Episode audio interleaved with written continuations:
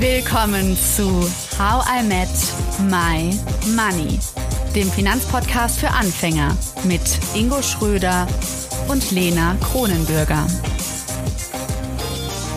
Das ist nun der zweite Teil der Folge Wer bin ich mit und ohne Geld? Ingo und ich haben unsere erste Expertin zu Gast, die Finanzpsychologin Monika Müller. Mit ihr reden wir über Selbstwert, Gehaltserhöhungen und schauen uns die überraschend frühen Anfänge des Gender Pay Gaps an. Freut euch auf einen spannenden zweiten Teil, in der Frau Müller uns dazu anregt, unserer eigenen Geldidentität auf die Schliche zu kommen. Ja, Sie haben einen Nerv bei mir getroffen, auf jeden Fall. Ich glaube schon, dass ähm, Geld mir Sicherheit verschafft. Mhm. Ähm, und jetzt sagen Sie, also haben Sie ja eben gesagt, ähm, ja, wie ist man sozusagen mit und ohne Geld? Ist man sicher mit und ohne Geld. Und die Frage ist sozusagen, klar, wenn man jetzt irgendwie gar kein Geld hätte, würde ich mich schon unsicher fühlen, denke ich, auf eine gewisse Weise. Ist das, also Ingo, wie geht's dir da? Also, du hast jetzt natürlich jetzt bei Frau Müller schon die Coaching-Ausbildung hinter dir. Würdest du sagen, für dich ist gar kein Problem, wenn jetzt von heute auf morgen kein Geld mehr da wäre?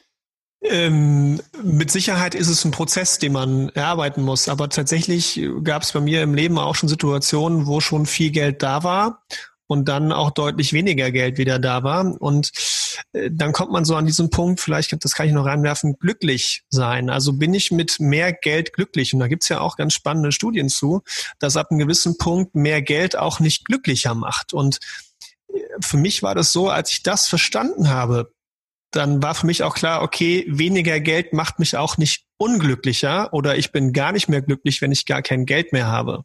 Und das ist jetzt nicht ganz mit dem Punkt Sicherheit in Verbindung gebracht, aber es geht für mich damit einher. Und da habe ich für mich gemerkt, ähm, was bedeutet denn für mich eigentlich Sicherheit? Und ich bin in Deutschland, ähm, wir haben ein gutes Gesundheitssystem, ähm, wir können hier frei leben, wir haben keine Bürgerkriege. Und ich glaube, das auf ein Niveau zurückzuholen und sich das klar zu machen, wenn man mit Geld und Sicherheit in dem Zusammenhang drüber nachdenkt. Ähm, wir sind ja auch sicher, wenn ich hier auf Hartz-IV-Niveau äh, Niveau lebe. Und mh, hm, das sind für mich so Punkte zum Thema Sicherheit und auch dieses Glücklichsein. Ich bin tatsächlich mittlerweile mit und ohne Geld glücklich, weil ich Freunde habe, weil ich Spaß an diesem Podcast habe, weil ich Spaß an der Beratung habe. Und das ist, glaube ich, wichtig, was das, was man dann lernt in dem Moment, wenn man halt seinen, äh, seinen eigenen Selbstwert kennt. Und äh, vielleicht zum Thema Selbstwert an der Stelle auch noch kurz was reingemacht. Ich finde es auch, und es geht ja vielleicht auch einigen Zuhörer und Zuhörerinnen so, ähm, zum Thema Gehaltsverhandlungen. Da finde ich das auch ganz spannend. Also ich habe einen, einen Bekannten im, im, im Freundeskreis, der tut sich sehr schwer damit, ähm, eine Gehaltserhöhung zu verlangen. Und wir haben lange darüber diskutiert, ob er denn seinen eigenen Selbstwert überhaupt kennt. Und wenn er ihn kennen würde, beziehungsweise er kommt da so langsam hin, dann würde er das ja auch ausstrahlen und dann kann er natürlich auch viel selbstbewusster in so eine Gehaltsverhandlung gehen und sagen, hey, du pass mal auf, lieber Arbeitgeber, ähm, ich, ich, ich, ich habe mich so und so weiterentwickelt, das ist der Wert, den, den ich äh, für das Unternehmen bringe und, und auch mir gegenüber. Und deswegen ähm, habe ich es verdient, jetzt mehr zu verdienen, weil es meinem Selbstwert entspricht. Und dann will ich mal den Arbeitgeber sehen, der sagt, äh, danke für den tollen Vortrag. Nee, also der wird ja beeindruckt sagen und, sagen, und dann sagen, klar, mache ich. Ne? Und ich glaube, okay, das ist der ja. Jetzt muss ich auf Gender Pay mal zu sprechen kommen. Also ja. ich meine, das heißt doch nicht, dass jetzt irgendwie, ähm, das sagen wir, viele Frauen, die weniger verdienen als Männer, alle nicht ihren Selbstwert kennen. Also es ist, oder oder würdest du sagen darauf oder vielleicht Frau Müller, was würden Sie sagen, hat es damit was zu tun? Das verwundert mich gerade sehr. Das ist eine spannende Frage. Kennen Menschen ihren Selbstwert? Der Ingo hat es ja auch angesprochen. Das ist ja auch keine Antwort wie, wie groß bist du, 1,65 Meter oder so, die man einfach raushauen kann. Äh, ich glaube, wir reden sehr viel über solche Begriffe, aber wir hinterfragen die seltener. Und deshalb ist das schon mal der erste Punkt. Also ich glaube schon aus meiner Beobachtung, aus meiner Erfahrung, aus meinen Gesprächen, ich habe mit einem sehr großen Konzern auch zu dem Thema äh, Gender gearbeitet. Ähm, ich glaube, dass es schon einen strukturellen Unterschied gibt zwischen der Wahrnehmung von Männern und Frauen. Da mag es einzelne Ausnahmen geben. Also ich glaube, dass ich eine Ausnahme bin, aus verschiedenen Gründen, die wieder mit meinem Fingerabdruck zu tun haben. Aber ich habe schon erlebt, dass es eher so ist, dass Frauen sowohl ihren Wert, den sie dem Unternehmen bieten mit ihrer Leistung, das ist ja nochmal was anderes, und den Wert, den sie als Person äh, mitbringen, wenn sie in ein Team kommen, äh, der jetzt nicht äh, in fachlicher Leistung zu sehen ist, sondern in persönlicher Leistung, indem ich einen Impuls in einer ja, Familie oder eben auch in einem Unternehmen, in einem Team bringe, diese Wirkung die, bei der ist aus meiner Sicht schon so, dass Frauen ihre Wirkung da unterschätzen. Manchmal auch in der, ich sag mal, in der anderen Richtung, ja, dass sie einfach auch eine negative Wirkung mal reinbringen, das kann ja auch sein, aber dass sie den Wert, den, den, die Wirkung, äh, die positive Wirkung gerade auch in Unternehmen ähm, eher nicht so dolle wahrnehmen. Und wenn sie es dann noch mit Geld verknüpfen, dann eher auch ähm, also es hat mal wirklich eine, eine, eine Kollegin aus dem, aus dem Personalbereich eines großen Unternehmens zu mir gesagt, sie sagte, Frau Miller, Sie können sich nicht vorstellen, was ich hier erlebe, wenn Frauen sich bewerben. Hm. Wie die ihr Licht unter den Scheffel stellen. Wie wenig im Vergleich zu den männlichen Kollegen sie an Gehalt erfragen. Das ist jetzt schon ein paar Jahre her, aber glauben Sie mir, also ich erzähle immer gern die Story. Ich bin ja jetzt nun auch keine 20 mehr. Ich habe mit, mit 17, im 11. Schuljahr, habe ich mal als Schülerin die äh, Aufgabe von meinem Sozialkundelehrer bekommen. Und Sie können sich vorstellen, das ist lange her. Es war irgendwo Ende der 70er Jahre, Anfang der 80er, freundlich ausgedrückt für mein Alter. habe ich die Aufgabe bekommen, eine ganze Schulstunde zum Thema unterschiedliche Bezahlung von Männern und Frauen zu halten. Und ich sage Ihnen, ich könnte die heute wieder rausholen und es hat sich nicht viel geändert. Das ist schlimm. Ja, aber es gibt eine gute Message. Man kann was tun und ähm, nur man darf nicht zu spät anfangen. Deshalb sind, wenn jetzt bei uns beim Podcast Hörerinnen und Hörer dabei sind, die entweder schon Eltern sind, Großeltern sind oder Eltern werden wollen, eine wichtige Nachricht. Das Gender Pay Gap beginnt mit dem Taschengeld. Okay. ja, damit, äh, ja, Sie überraschen mich heute öfter schon. Ähm, okay, mit dem Taschengeld. Mhm. Ja. Das heißt, es fängt nicht mit dem ersten Gehalt an.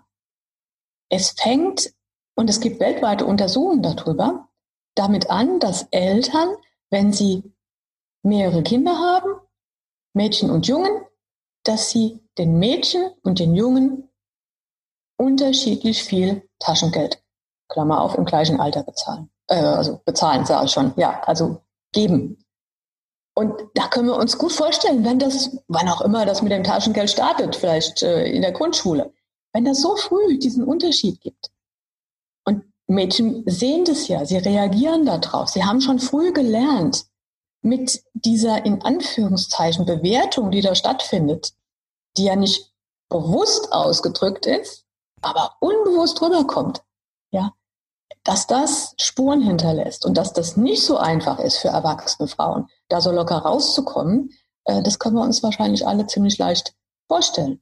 Und deshalb erstmal die, den Appell an die Eltern oder Großeltern, äh, guckt mal, haben eure Kinder unterschiedlich viel Taschengeld im gleichen Alter bekommen. Oder äh, sagt der Junge mit acht, äh, wenn das Mädchen elf ist und der Vater sagt oder die Mutter, also das Mädchen kriegt so und so viel Euro und der Junge kriegt halt in einem gewissen Maße etwas weniger, hält der Junge dann still? Oder was macht er? Oder wie geht das Mädchen damit um, wenn der Junge sagt, oh, das ist aber ungerecht, ich will auch so viel haben wie die? Ja, Wahrscheinlich, ich habe gesagt, ach, kein Problem. Nein, weiß ich nicht. Wäre ich so nett gewesen. Ich habe halt keinen Bruder. Ähm, ja. Was, was, ich auch, was, ich da auch, ja. was ich da auch sehr spannend finde, vielleicht Monika, um das kurz zu ergänzen, ähm, ist ja auch das, was du uns auch mal gesagt hast zum Thema Rollenverteilung, die ja teilweise auch über Generationen vererbt wird. Dass so diese klassische Rollenverteilung, der Mann geht arbeiten und bringt das Geld nach Hause und die Frau kümmert sich um den Haushalt. Und was das impliziert heißt ja, dass die Frau sich nicht um das Geld kümmert, mhm. und eben der Mann. Und ich glaube, wenn solche Rollen, so habe ich es zumindest damals verstanden, ähm, weitergegeben werden, wahrscheinlich zum Großteil unterbewusst, dann könnte man sich jetzt auch mal, liebe Zuhörer und liebe Zuhörerinnen, äh, hinterfragen, wie war das eigentlich bei mir? Und das mal reflektieren, um dann darüber nachzudenken, naja, was kann ich daran vielleicht auch ändern und mal schauen, was das da mit einem macht. Genau.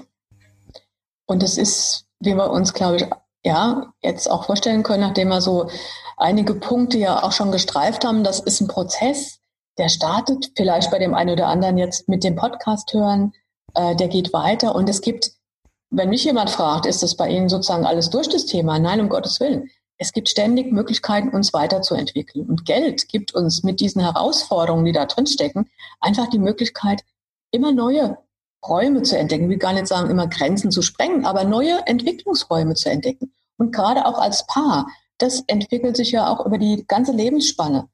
Immer wieder unterschiedlich. Da verändern sich Dinge mit Geld auch. Und es ist immer wieder ein Anlass zu schauen, was bedeutet das für die Beziehung, was bedeutet das für mich als Mensch, ähm, wenn ich mich von den Mustern, die ich mitbekommen habe, immer mehr löse, ist meine Beobachtung, werden einfach unsere Handlungsspielräume viel größer. Wir tun Dinge, können uns Dinge vorstellen, zum Beispiel auf das Konto zu gucken und ein Minus zu sehen und zu sagen, so what? Ja, das ja. ist ein Übergangsstadium. Ja, und ähm, ja, das bringt mich jetzt vielleicht ein bisschen äh, in Spannung, aber Spannung ist gut. Ja. Ist solange, auch ein Pro ja. Solange ich dieses diese, diese, diese, diese Gefühle nicht ähm, ausklammern möchte oder das Angst auch vor großen Gefühlen habe. Ja, auch Geld gibt uns die Möglichkeit, auch große Gefühle zu haben, intensive Gefühle zu haben. Und wir haben nicht alle gelernt, damit umzugehen. Und das kann man aber mit Geld sehr schön, weil man kann natürlich versuchen, zwischendrin mal wieder mehr Geld zu verdienen, dann wird das ein bisschen ruhiger und dann lässt man es wieder ein bisschen los und laufen und merkt, die Welt dreht sich weiter, ich bin sicher mit und ohne Geld. Ich kann viel mehr Dinge tun, als mir klar ist, auch ohne Geld. Äh, ich meine jetzt nicht nur äh, sparsam leben, sondern es gibt viel Kreativität, mhm. die auch ohne Geld möglich ist. Ja, vielleicht können wir noch mal auf das Thema Geld und Liebe zurückkommen, Geld und Partnerschaft. Ähm, ich habe da eine ganz spannende Studie gelesen von der Soziologin Jutta Almendinger und sie ähm, sagt, dass viele sozusagen das Thema Geld sozusagen tabuisieren, also dass es noch stärker tabuisiert ist als das Thema Sex. Und ähm, das ist es so sozusagen, dass Paare eigentlich mehr darüber reden sollten und dass damit sozusagen Probleme vielleicht oder dass es so mit nicht zur Trennung kommen muss, weil sie meinte am Anfang, da, da ähm, trennen sich schon mal welche oder vielleicht kommen dadurch auch Scheidungen zustande. Also ist das so der Weg, wie auch am Anfang, wir reden darüber genau wie ich ähm, damals meine Mutter eben angerufen habe, als ich so diese Ängste hatte, geht es immer wieder darum, wir müssen darüber reden und dann geht es uns besser sozusagen. Aber was bringt es sozusagen? Worüber sollen wir genau reden? Also interessant ist schon mal, dass es, äh, glaube auch eine der neueren, also eine Studie, die ich in den letzten Monaten nochmal gesehen habe, zeigt, dass Paare wohl, bevor sie heiraten, mehr über Geld reden und wenn sie verheiratet sind, weniger. Das ist ja schon mal komplett unlogisch. Ja. ja weil, weil, die Zeit vor der Hochzeit ist ja meistens, meistens, nicht bei jedem, aber meistens ein bisschen kürzer als die, die danach kommt. Also passiert da irgendwas. Das ist jetzt noch nicht erforscht und nicht untersucht. Ich habe da auch nicht alle Antworten drauf. Aber ähm, da Geld so intensiv mit unserer Persönlichkeit verbunden ist, würde ich mal sagen, okay, vielleicht wenn man sich so kennenlernt, dann tauscht man sich ja auch erstmal aus. Wer bist du? Lernt den anderen kennen, ist ganz neugierig.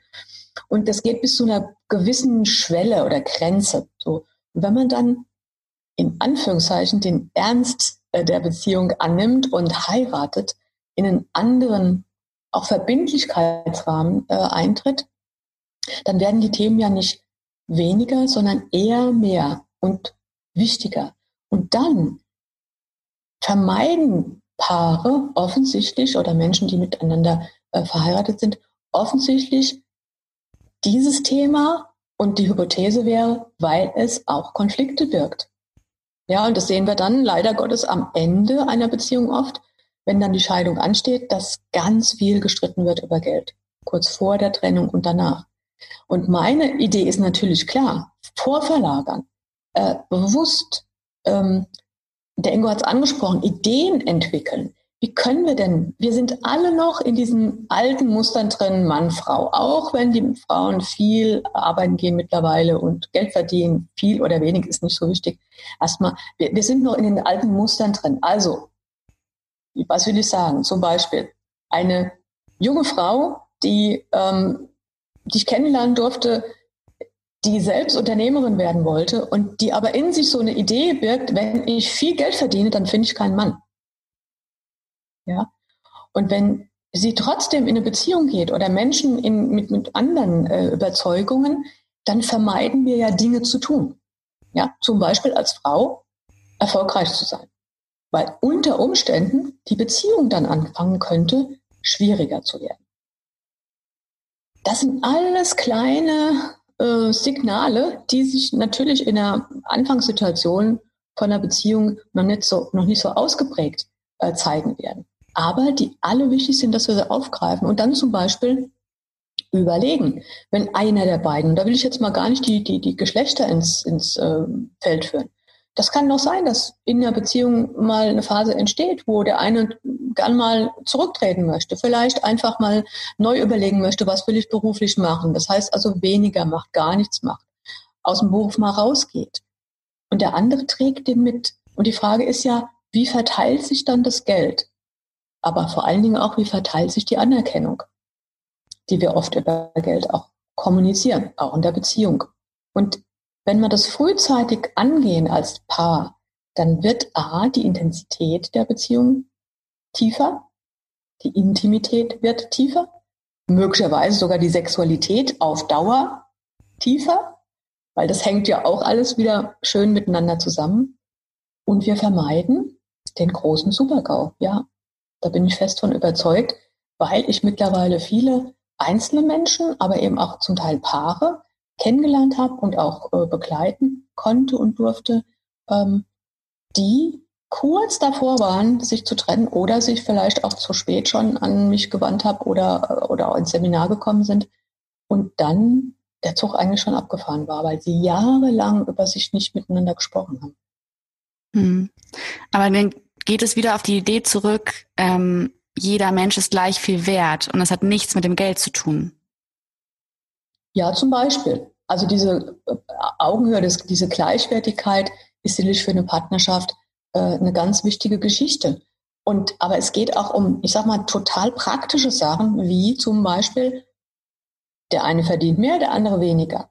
Wie gehen die beiden, die über eine, über eine Hochzeit gesagt haben, wir wollen ein Leben lang in allen Phasen des Lebens zusammenbleiben. Wie gehen die mit dem Einkommen um? Wie gehen die mit den Ausgaben um? Wie verteilen die das? Ähm, da gibt es keine richtige Lösung. Das will ich mal gleich von weg sagen. Es gibt nicht, mach alles. Schade. 50. ja, genau. Alles 50-50 und dann sind wir durch. Sondern es gibt eigentlich nur das Gespräch. Wie passt es für uns so, dass wir als Mensch uns nicht abgewertet fühlen, dass der eine keine Übergewicht bekommt, dass wir aber uns auch mal unsicher fühlen dürfen, dass wir uns auch mal ähm, auch mal in Abhängigkeit begeben. Ganz großes Thema. Mehr das Thema natürlich auch nochmal von Frauen, ja, die häufiger in dieser Situation sind. Wie geht's mir denn, wenn ich bewusst mich abhängig mache von einem anderen Menschen? Einem Mann oder eine Frau? Ähm, wie geht es mir da? Halte ich das aus? Ja, also es geht nicht nur um die Gleichwertigkeit, sondern auch um andere Themen, die über Geld häufig gestaltet sind, aber wenig besprochen. Und es geht nicht nur darum, sich unabhängig zu machen voneinander, sondern in einer guten Beziehung ist eben beides äh, wichtig, sich abhängig machen zu können, einlassen zu können, aber eben natürlich auch Autonomie zu spüren auch wenn ich nicht derjenige bin, der das meiste Geld verdient, die Autonomie zu spüren, das anzusprechen, wenn mir irgendwas nicht passt in der Beziehung oder im Zusammenleben oder in Entscheidungen, die man trifft. Und sei es so ganz banale Entscheidungen wie, welches Auto wird angeschafft oder welche Küche. Und ich glaube auch, dass Abhängigkeit auch nicht, äh, das wird ja häufig als schlecht aufgefasst. Aber so wie du es gerade auch beschrieben hast, Lena, wenn du deine Mutter anrufst und ähm, da mal über Geld sprichst, also gerade zu, zu seinen Eltern hat man ja eine gewisse Abhängigkeit und vielleicht auch am Anfang oder wahrscheinlich meistens am Anfang auch zu Geld. Und ähm, solange wie das Verhältnis noch gut ist zu den Eltern, glaube ich, ist es ja auch eine positive Abhängigkeit, wenn man darüber nachdenkt, weil die Eltern einen ja auch auf die Welt gesetzt haben und dann ist man irgendwo auch abhängig von denen.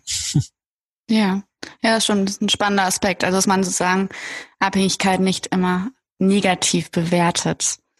Ja. Wenn wir, ein, ein Satz noch dazu, mit negativ und positiv. Wenn, das kann der Ingo bestimmt bestätigen, wenn man sich anfängt, intensiver mit diesen verschiedenen Begriffen Sicherheit, Unsicherheit und Geld und Abhängigkeit zu beschäftigen und anfängt, diese Dinge wieder auf seinen Teppich zurückzuholen und zu sagen, es gibt Situationen, in denen ist es gut, abhängig zu sein oder von Menschen abhängig zu sein oder es gibt Situationen, wo es gut ist, sicher zu sein, sich sicher zu fühlen und es gibt Situationen, wo es auch sinnvoll ist, sich unsicher zu fühlen, weil aus der Unsicherheit eine gewisse Achtsamkeit erwächst. Und je mehr man das reflektiert und verändert in seiner eigenen Vorstellungskraft auch aufnimmt, desto weniger wird diese Bewertung in gut oder schlecht eine Rolle spielen. Weil ja. die, die behindert uns. Ja, natürlich, wenn ich gelernt habe, etwas ist schlecht, ganz logisch, dann habe ich eine Tendenz dazu, das zu vermeiden. Aber das ist eben nicht der Fall. Es ist so, dass Unsicherheit und Abhängigkeit in bestimmten Situationen genau das Richtige ist. Hm. Wenn ich das dann nicht kann, äh, dann, dann beschränke ich meine Entwicklung und ich verhindere auch mein Wachstum. Und vor allem, was ich da auch ganz spannend finde, ähm, ich kann halt mit dem, was du beschreibst, bewusstere Entscheidungen treffen und dieses, mhm. dieses bewusste Entscheidung treffen, das schafft Kontrolle und ähm, man braucht auch nicht überall immer Kontrolle, aber ich finde, die Kontrolle darüber zu haben, wann man sich in welche Situation wofür entscheidet, macht einen einfach so viel freier. Und da braucht man sich jetzt auch nicht denken, wenn ihr das vielleicht hört, so ja, okay, muss ich jetzt immer über alles nachdenken, was ich mache. Das kommt einfach intuitiv irgendwann und macht es total toll, weil wenn ich, äh, keine Ahnung, ähm, jetzt habe ich 50 Euro verloren und mein Handy ist kaputt, ja, ähm, jetzt muss ich mir ein neues Handy kaufen, dann kann ich mich jetzt bewusst dafür entscheiden, ärgere ich mich jetzt darüber, weil ich neues Geld ausgeben muss oder sage ich, nö, habe ich jetzt keine Lust zu, dann ähm, treffe ich mich halt mit Freunden und versuche es besser zu machen. Und das finde ich ganz toll, dass man das dann so machen kann.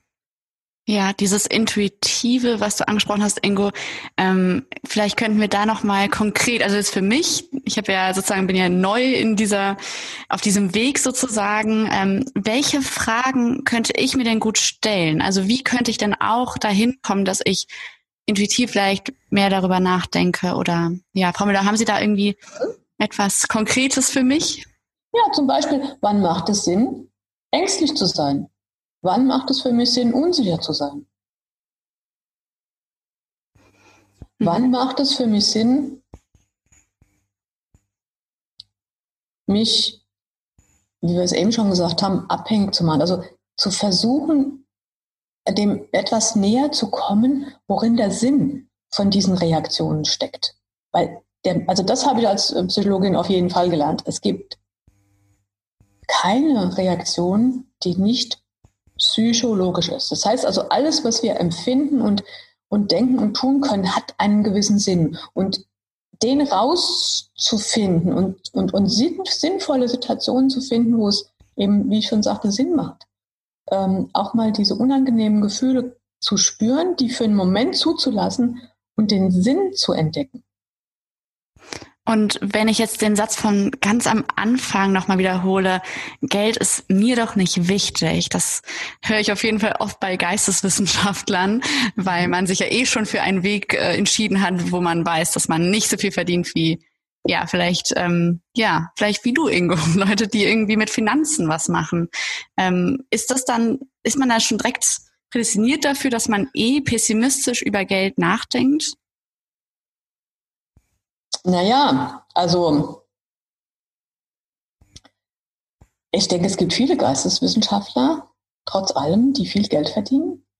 Ähm, vielleicht ähm, ist, ist es nichts, worüber sie so intensiv sprechen, wie vielleicht der BWLer, der Kaufmann. Ja? Äh, also das ist schon mal äh, eine interessante Vorannahme dass man. Äh, habe ich jetzt auch sehr überspitzt gesagt. Ich habe mich ein ja. bisschen an mal den Anfang meines Studiums erinnert. Da war genau. das irgendwie so gang und gäbe, einfach mal zu sagen, ach, das ist mir egal, ich mache das, weil es mir Spaß macht. Ja, und ich greife aber gern nochmal vor allen Dingen auch diesen Gedanken auf, äh, Geld ist mir nicht wichtig. Also wir haben ja jetzt viel über diese Dynamik von Geld gesprochen und in der Psychologie nennen wir das Projektion. Das heißt also, ich projiziere etwas, was in mir ist, auf Geld. Und erhoffe mir dadurch, ähm, diesen Zustand mehr, länger und besser zu haben, weil ich dann mehr Geld produzieren kann, verdienen kann, wie auch immer, durch das geeignete zum Beispiel Studium. Ähm, also Projektion als zum Beispiel jetzt die Anerkennung. Ich, ich möchte, mhm. also ich denke, dass sozusagen, ich projiziere Anerkennung auf Geld und je nachdem, wie viel Geld ich verdiene, desto anerkannter fühle ich mich. Genau, weil ich, genau, das ist, könnte so ein Mechanismus sein. Und äh, das bedeutet ja, dass ich ein Teil eben von mir sagt, Geld ist Anerkennung.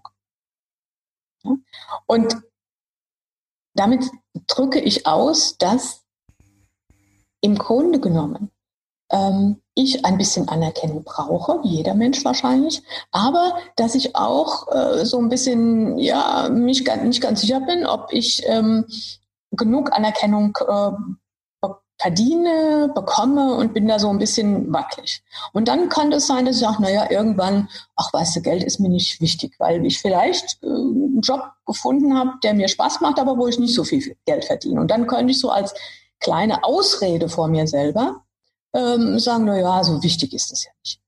In meiner Sprache oder unserer Sprache heißt es aber überall, und das können sich jetzt alle in ihr Logbuch reinschreiben, die Lust haben, überall, wo wir über Geld sprechen, wo wir das Wort Geld oder Äquivalente einbinden, können wir im Grunde genommen das Wort Geld streichen und das Wort Ich hinschreiben.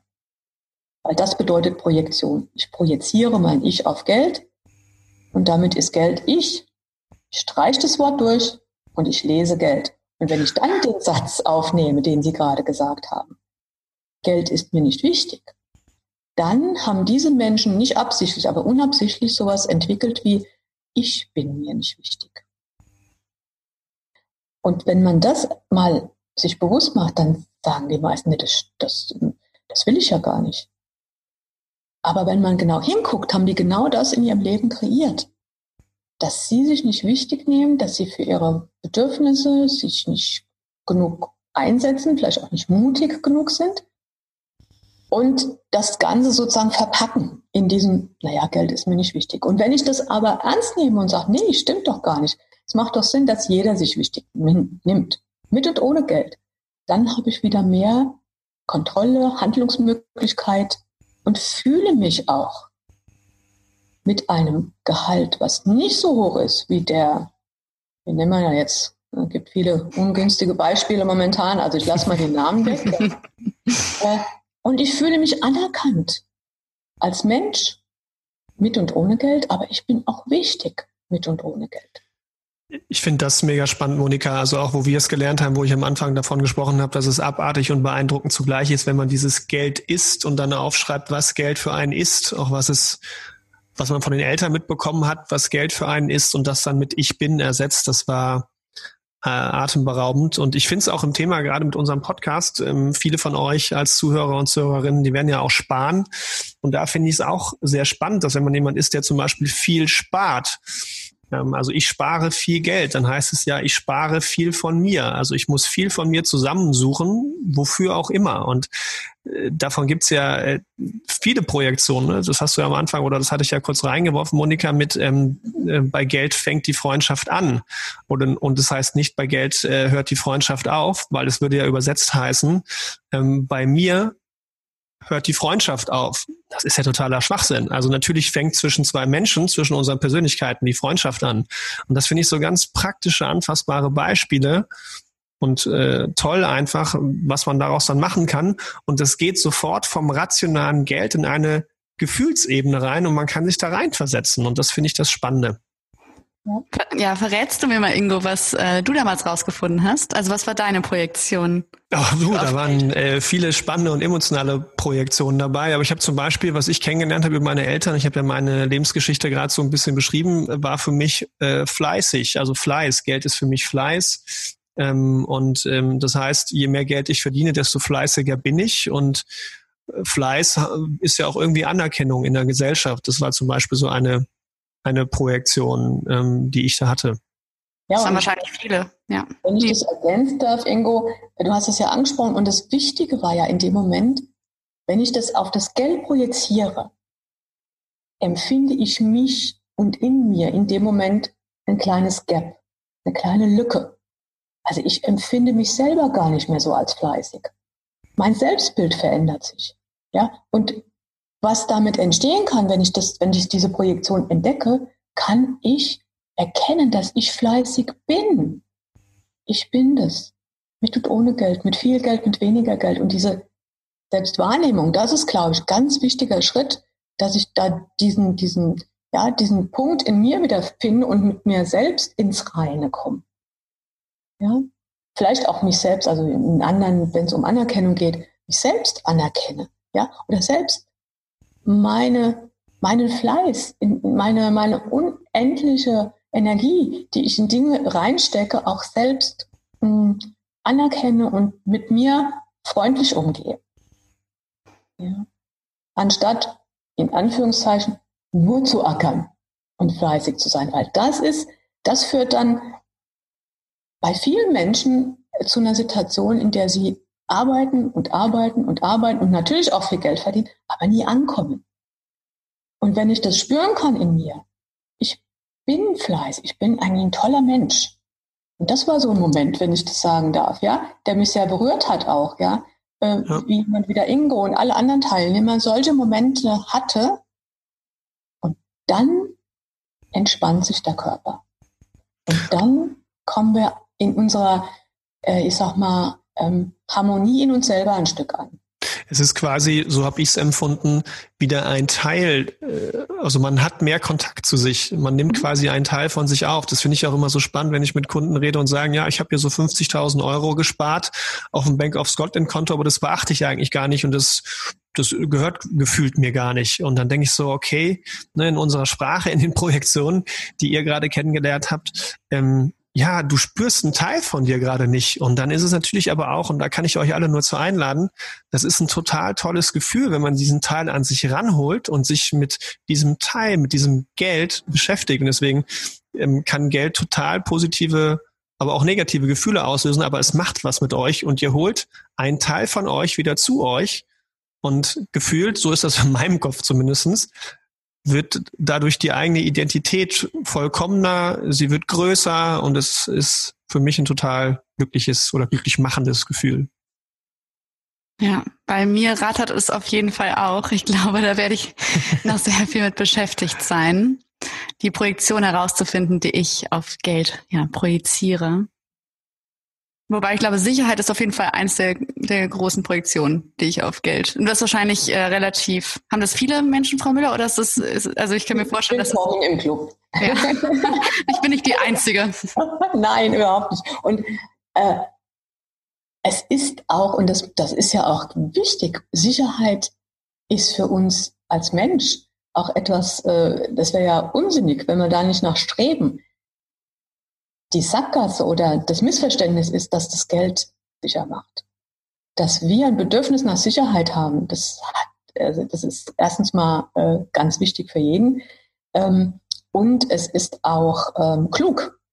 Ja, also zu viele Risiken einzugehen, sowohl bei der Geldanlage als auch äh, beim Autofahren, als auch in anderen Situationen, äh, nehmen wir Corona, ja, äh, das ist ja auch nicht wirklich klug.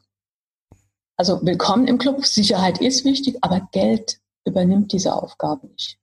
Das heißt aber, also wenn man jetzt sozusagen etwas daraus stricken könnte, eine Vision oder ich, also mhm. wenn das Geld mir die Sicherheit nicht gibt, dann bin ich quasi auf einem ganz guten Weg, weil ich diesen Podcast mit äh, Ihnen beiden heute, also mit Ingo und mit Ihnen gerade machen kann, der mir Spaß macht. Also geht es ein bisschen darum, dass man dann einfach wenn es nicht um nichts, also nicht um das Geld geht, dann könnte man doch einfach machen, worauf man Lust hat. Oder, oder ist, ist das etwas, wo was irgendwie vielleicht Teilnehmer und Teilnehmerinnen in ihren Seminaren am Ende spüren? Dieses Mist, ich hätte gar nicht irgendwie den Job annehmen müssen, der mir so viel Geld verspricht, oder oder bin ich jetzt auf dem Holz? Also ich kann da mal vielleicht live berichten, Monika, vielleicht also ein bisschen was zu wegnehmen. Also ich, ich habe ja sowas besucht und tatsächlich äh, bricht man aus diesem Kreislauf Arbeit, Geld, Geld, Arbeit raus. Man ist da ja so wie im Hamsterrad gefangen.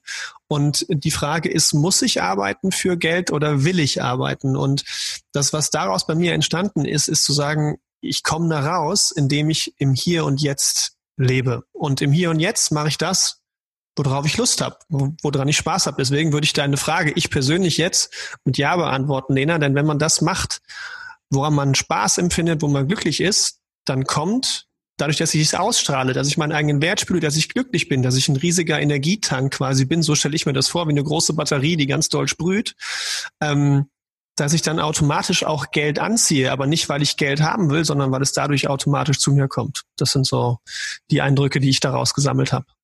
Und in der Übersetzung heißt es ja, dass du das Ich von anderen Menschen anziehst. Ja, stimmt, ja. Immer wieder ja. fasziniert. Oh, ja. So haben wir uns Meta gefunden, Lena. Ja, wahrscheinlich. Ja. Und das ist das, was Geld ähm, auch unterstützt. Es unterstützt unsere Kontakte, aber es ersetzt sie nicht.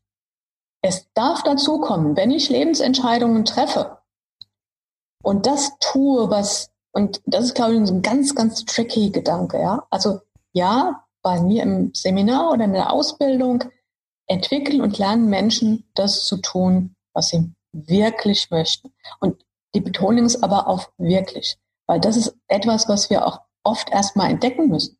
Was ist denn das, was ich jetzt wirklich möchte, was nicht meine Eltern, die Gesellschaft, mein Partner, äh, wer auch immer, der gerade um mich herum springt oder die Zeitung oder die Bank ja, die meint, dass ich irgendwas tun müsste.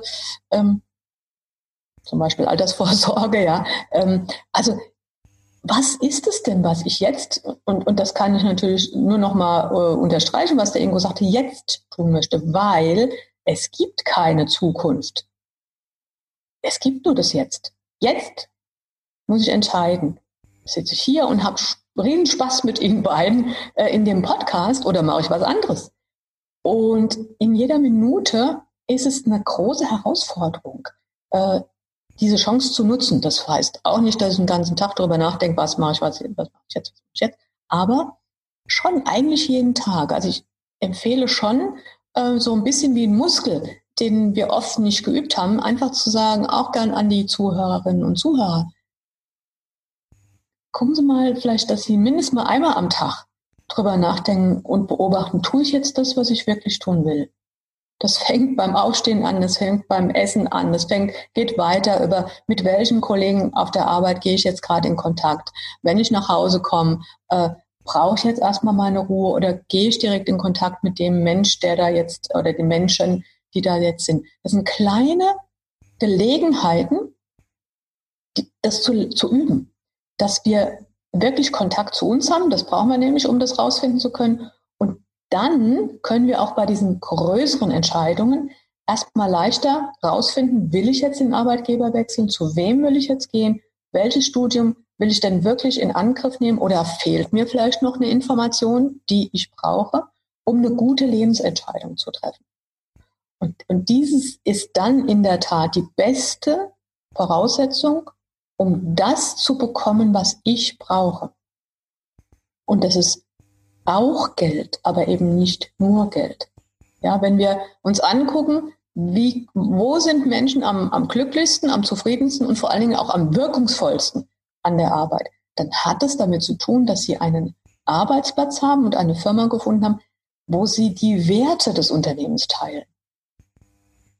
Und dann haben wir sozusagen das Wasser, die Luft zum Atmen um uns herum, wo wir am besten wirken können, wo wir am besten Leistung bringen können, wo wir am gesündesten sind.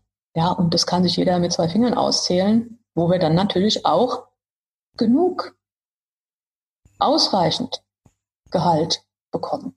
Oder wenn wir auf der Suche sind, ob freiwillig oder auch mal unfreiwillig, was sicherlich eine psychologisch sehr herausfordernde Situation ist. Das will ich gar nicht äh, unter den Scheffel stellen. Dann haben wir aber, wenn wir Zugang zu dieser Fragestellung haben, was will ich jetzt wirklich? Will ich diese Situation nutzen, um eine neue Chance zu finden? Und wie könnte die aussehen? Und wer könnte mir dabei helfen, das jetzt zu finden, was jetzt zu mir passt und was mich vielleicht für die nächsten Jahre trägt, zufriedener macht oder zu wieder zufrieden macht? Wenn das gelingt, immer wieder diese Frage zu stellen, was möchte ich wirklich? Dann tun wir Dinge, die uns gut tun und wir tun Dinge, die auch anderen gut tun. Ein wunder, wunderschönes Schlusswort. Ähm, also ich denke, nicht nur ich habe einiges von Ihnen heute gelernt. Vor allem diesen Satz, tue ich das, was ich möchte, ähm, sich das wirklich öfter mal vor Augen halten. Das merke ich mir und vor allen Dingen auch, dass das ein Prozess ist, genau wie die Projektionsarbeit ein Prozess ist. Und äh, noch eine letzte Sache, die ich auf jeden Fall behalten werde und, und in mein Logbuch schreiben werde, ist, dass eben Emotionen uns Informationen geben und ähm, dass es erstmal ja gar nichts Schlechtes ist. Ja, das ist sehr, das ist schon, also ich nehme auch immer wieder ein paar neue Sachen mit, wenn ich mit Monika spreche und zuhöre. Und ich finde es vor allem erstaunlich, Lena, wir haben uns ja darüber kennengelernt quasi, dass wir über Finanzthemen schreiben und äh, über, über Geld reden äh, in, in, in, in Zeichen. Und wir reden also, wir haben über dieses Thema uns besser kennengelernt und äh, sind jetzt hier zusammen. Das ist auch sehr romantisch, oder? Sehr romantisch, Ingo. ja, aber es ist noch helliger, helligter Tag. Also jetzt ein paar Kerzen waren ganz nett. Dann käme die romantische Stimmung noch mehr. Nein, jetzt rede ich natürlich Unsinn. Nein, aber ich möchte auf jeden Fall, ähm, ja, euch beiden danken. Es war ein ganz, ganz tolles Gespräch. Ähm, Frau Müller, super, dass Sie als Finanzpsychologin in dieser zweiten Folge von How I Met My Money dabei waren. Vielen Dank. Ich danke Ihnen. Euch hat diese zweite Folge mit der Finanzpsychologin Monika Müller gefallen und ihr seid neugierig, wie How I Met My Money, wie unsere Reise jetzt weitergeht? Dann abonniert doch gerne den Podcast auf Spotify und Co. und folgt uns auf Facebook, Twitter, Instagram und LinkedIn. Bis in zwei Wochen ihr alle zum Money Monday. Tschüss!